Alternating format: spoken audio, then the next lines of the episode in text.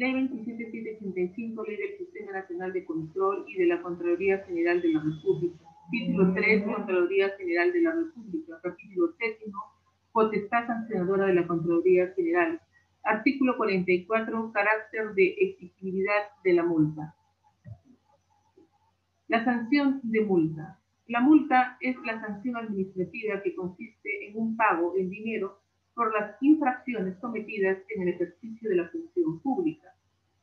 Se impone a los obligados, que son los servidores y funcionarios públicos en el ámbito del Sistema Nacional de Control infringen la normativa legal establecida cuando incurren en infracciones establecidas, previstas en el reglamento de infracciones y sanciones, como infracciones por incumplir el marco legal aplicable a las entidades y las disposiciones relacionadas a la actuación funcional del funcionario o servidor público. Infracciones por transgresión de los principios, deberes y prohibiciones establecidas en las normas de ética y probidad de la función pública las infracciones por realizar actos que persiguen finalidades prohibidas e infracciones por el desempeño funcional negligente o para fines distintos al interés público. Conforme a la escala, se refiere a la escala de sanciones para personas jurídicas, personas naturales, según las infracciones leves, graves o muy graves, que se encuentra normado en el reglamento de infracciones y sanciones de la Contraloría. Y criterios que determina la Contraloría, como antecedentes del infractor, circunstancias de la comisión de la infracción, la gravedad de la infracción, el daño o perjuicio causado, el carácter intencional o negligente, la acción u omisión constitutiva de la infracción, los beneficios directos o indirectos obtenidos por el infractor, la falsedad de información presentada en las fases instructoras o sancionadoras, la colaboración, negligencia o entorpecimiento o la negativa durante el desarrollo de la acción de control, la reparación del daño, la realización de medidas correctivas urgentes o sanación de irregularidades en las que se hubiera incurrido previamente a la aplicación de la sanción, la declaración voluntaria o la contribución del infractor para el esclarecimiento de los hechos y situaciones materia de infracción.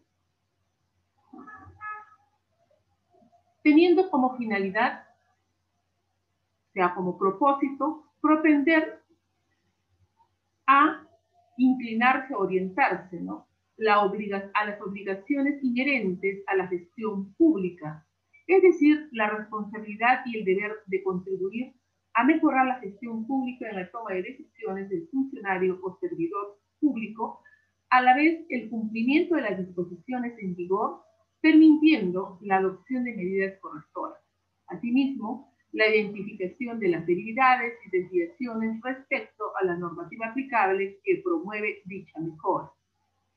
Y al control gubernamental, se refiere al cumplimiento del control gubernamental de los funcionarios y servidores públicos a la hora de ejercer sus funciones y al control gubernamental que la Contraloría Federal de la República ejerce como ente rector que consiste en el conjunto de políticas, normas, métodos y procedimientos técnicos aplicados por la Contraloría General de la República y o por los órganos del sistema que ejerce control gubernamental y las sociedades de auditoría, independientemente que ésta designe y se contrate para evaluar la gestión, la captación y el uso de los recursos públicos.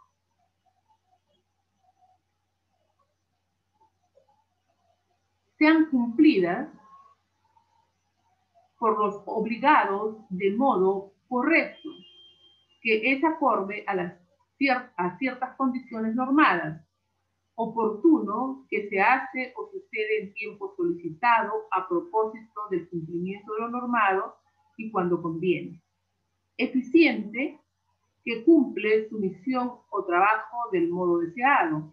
Económico es la forma correcta de administrar los recursos disponibles del Estado para satisfacer las necesidades de la sociedad. Transparente, una administración moderna y transparente debe asumir el compromiso de comunicar a la ciudadanía toda aquella información pública que obra en su poder que sea relevante con la que esté interesado cualquier persona. Su cobro Pobre es aquel dinero que el Estado percibe, como por ejemplo por el pago de las multas de las infracciones cometidas por servidores públicos por cometer infracciones tipificadas en el reglamento. Se efectúa a través del procedimiento de ejecución coactiva.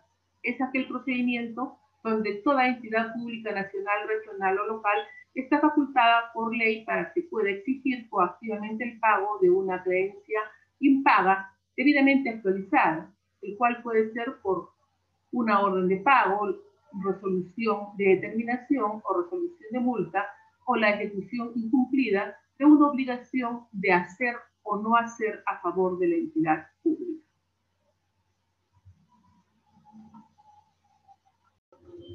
Ley 27785, Ley del Sistema Nacional de Control y de la Contraloría General de la República. Título 3, Contraloría General de la República. Capítulo 7, Potestad Sancionadora de la Contraloría General. Artículo 44, Carácter de exclusividad de la multa. Las multas impuestas, si fuera el caso, serán descontadas por planillas hasta el 30% de la remuneración. Estos descuentos no podrán ser superiores al 30% del total de la remuneración.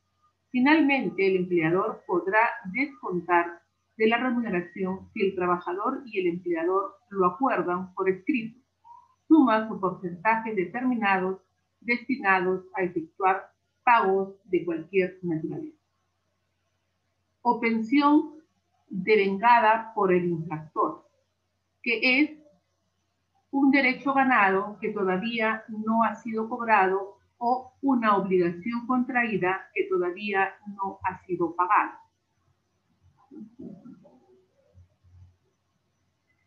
Con base a la obligación exigible coactivamente, se considera obligación exigible susceptible de ser cobrada en forma coactiva aquella establecida mediante un acto administrativo emitido conforme a ley, debidamente notificado y que no haya sido objeto de recurso alguno en la vía administrativa dentro de los plazos de ley o en el que hubiere recaído resolución firme confirmando la obligación.